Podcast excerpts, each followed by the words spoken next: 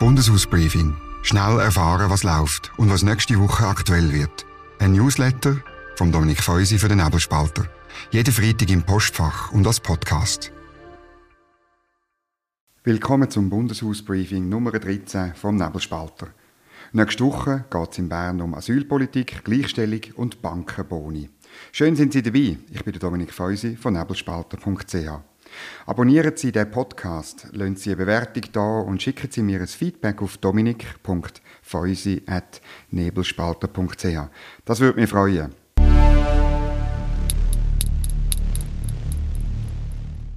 Aber jetzt gehen wir in die Themen dieser Woche. Was hat in Bern zu reden gegeben? Soll die Schweiz die Ukraine mit humanitärer Hilfe im Umfang von 5 Milliarden Franken unterstützen? Darüber hat der Nationalrat geredet.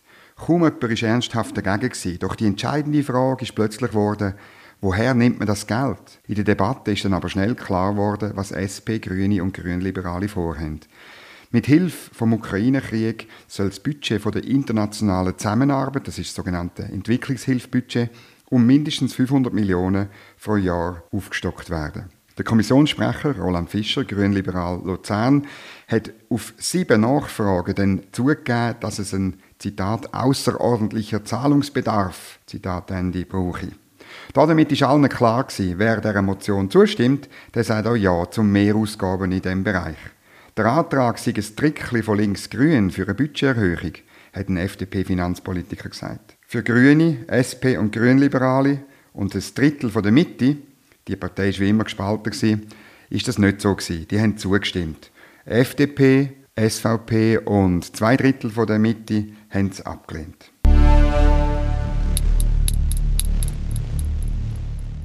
Was nächste Woche aktuell wird. In der dritten Woche der Session veranstaltet das Parlament zwei sogenannte außerordentliche Sessionen. Die finden praktischerweise immer genau dann statt, wenn gerade eine ordentliche Session ist. Je links und rechts hat man einen Gefallen erwiesen und darum gibt es Debatten über Asylpolitik und Gleichstellung.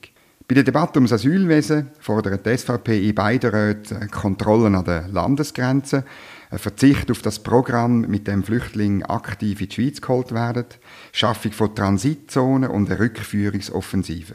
Linksgrün will im Nationalrat noch Erfahrungen aus der privaten Unterbringung von Flüchtlingen im Ukraine-Krieg ziehen und ein weiteres Programm prüfen, um Flüchtlinge in die Schweiz zu holen. Und die Grünliberalen, die wollen eine, Zitat, positiv geprägte Vision einer 10 Millionen Schweiz. Zitat Ende. In der Debatte über Gleichstellung, praktischerweise am sogenannten feministischen Frauenstreiktag, werden SP und Grüne alles unternehmen, um die Behauptung aufrechtzuerhalten, dass die Lohngleichheit zwischen Frauen und Männern immer noch nicht erreicht ist. Das, obwohl mittlerweile Zahlen und Statistiken daran zweifeln lassen. Linksgrün will zudem Frauen bei staatlichen Leistungen besser stellen, vor sexueller Belästigung am Arbeitsplatz schützen und, wieder einmal, generell die Arbeitszeit verkürzen. Was das mit Gleichstellung zu tun hat, fragen Sie vielleicht? Ich weiß es auch nicht. Am Dienstag widmet sich der Ständerat dem Credit Suisse Debakel. Es kommt zur grossen Debatte über die Bankenboni. Der Thurgauer SVP-Ständerat Jakob Stark will die Vergütung bei den grossen Banken auf 3 bis 5 Millionen Franken pro Jahr einschränken. Die SP ist mit einem ähnlichen Vorstoß vom Genfer Ständerat Carlo Sommaruga am Start. Der Thomas Minder will eine gesetzliche Regelung der Boni erreichen, genauso wie der Zürcher FDP-Ständerat Rudi Noser. Von diesen allen Ideen kommt nur etwas durch, wenn es eine Art Koalition der Regulierungswilligen gibt. Dazu braucht es im Ständerat aber neben der SP und Grünen vor allem noch die FDP und oder die Mitte. Beides ist unsicher.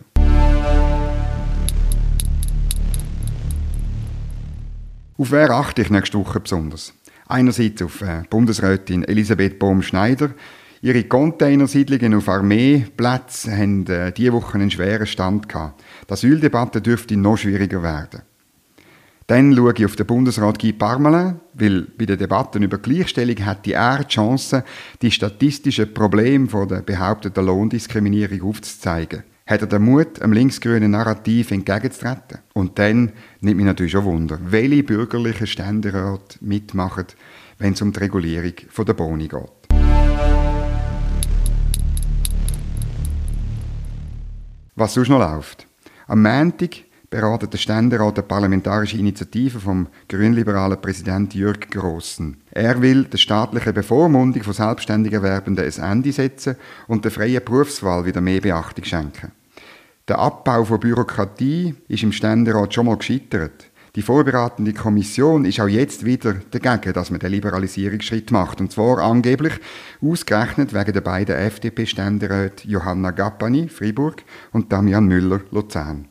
Profitieren würden nicht nur neue Plattformdienste wie Uber oder andere Kurierdienste, sondern alle selbstständig Erwerbenden, die weniger Bürokratie zu meistern hätten. Am Mittwoch werden die Büros von beiden Räten endlich die vorgeschlagenen Ständerats- und Nationalratsmitglieder in die PUC zum Credit Suisse-Debakel wählen und dann auch noch das Präsidium festlegen. Da kann man gespannt sein drauf.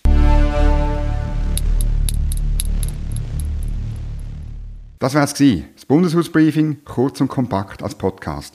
Wenn Sie bei einem Thema noch mehr Details und Links wünschen, dann finden Sie das im schriftlichen Bundeshausbriefing.